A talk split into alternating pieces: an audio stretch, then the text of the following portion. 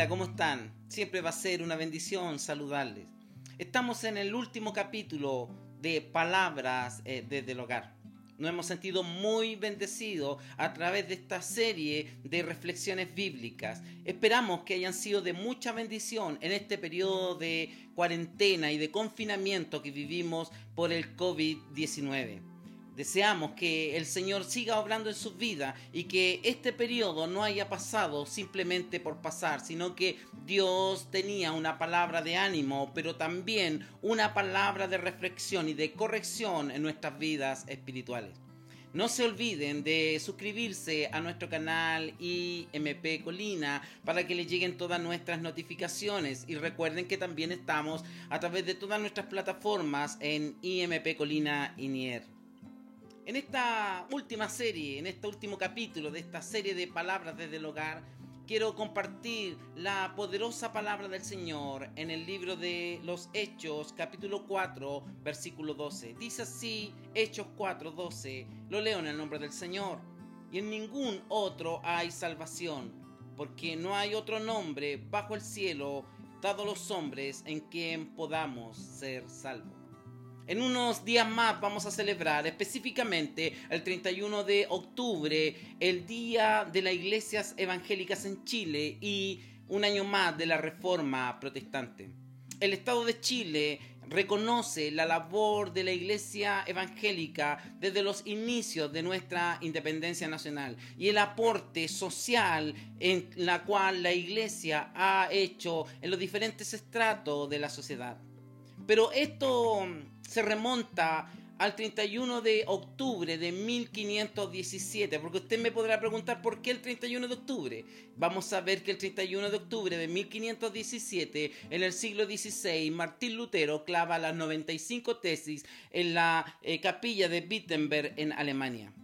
Él leyendo el libro de Romanos capítulo 1, versículos 16 17, se encuentra que la salvación es solamente por la fe en Jesucristo y de ahí se eleva como eh, un referente de los reformadores que junto a él, ¿no es cierto?, eh, dan una voz de alerta a la iglesia romana que en algunos aspectos decía algo como por ejemplo que Roma afirmaba que el Papa era la piedra sobre la cual se sostenía la iglesia. Los reformadores dijeron no, en absoluto, la iglesia se fundamenta solo en Cristo.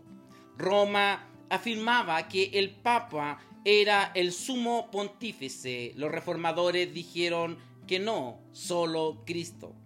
Roma afirmaba que el Papa era el pastor que pastoreaba al pueblo de Dios, más los reformadores dijeron solo Cristo.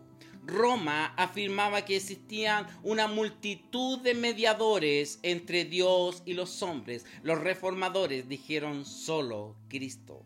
Roma afirmaba que no era posible la salvación sin estar sometido al Papa. Los reformadores dijeron solo Cristo. Solo Cristo fue el lema de los reformadores del siglo XVI para salir del oscurantismo de la iglesia de la época. Fue lo que nos llevó a ser reformados por el poder de la palabra del Señor. En este día quiero hablarle solo Cristo. Solo Cristo. Solo Cristo, estimados amigos y hermanos que están a través de nuestro canal IMP Colina, es la piedra angular donde se sostiene la iglesia.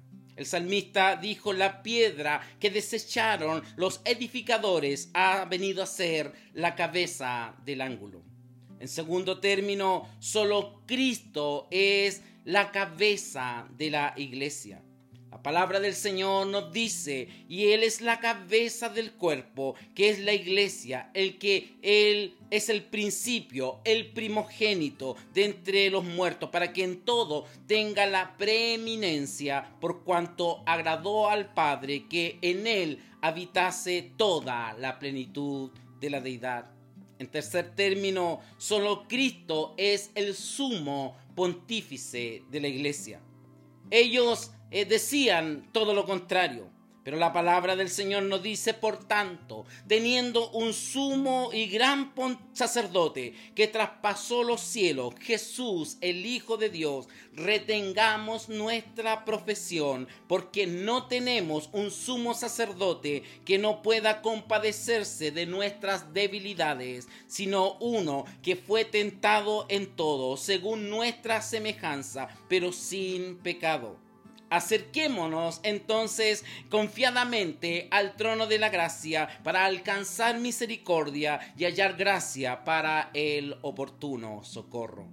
Un cuarto elemento que dijeron los reformadores en el siglo XVI, solo Cristo es mediador. Muchos decían una multiplicidad de mediadores, decía Roma pero los reformadores decían que solo Cristo era el único camino. Jesús dijo, yo soy el camino y la verdad y la vida, y nadie viene al Padre sino por mí. Y el último elemento importante de los solos que dijeron los reformadores, solo Cristo es el pastor de la iglesia.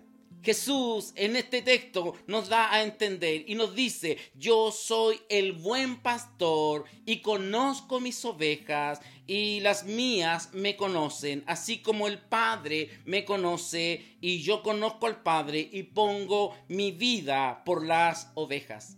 Estimados amigos en el Señor, es sumamente importante entonces poder reconocer que solo Cristo es el único intercesor entre Dios y los hombres.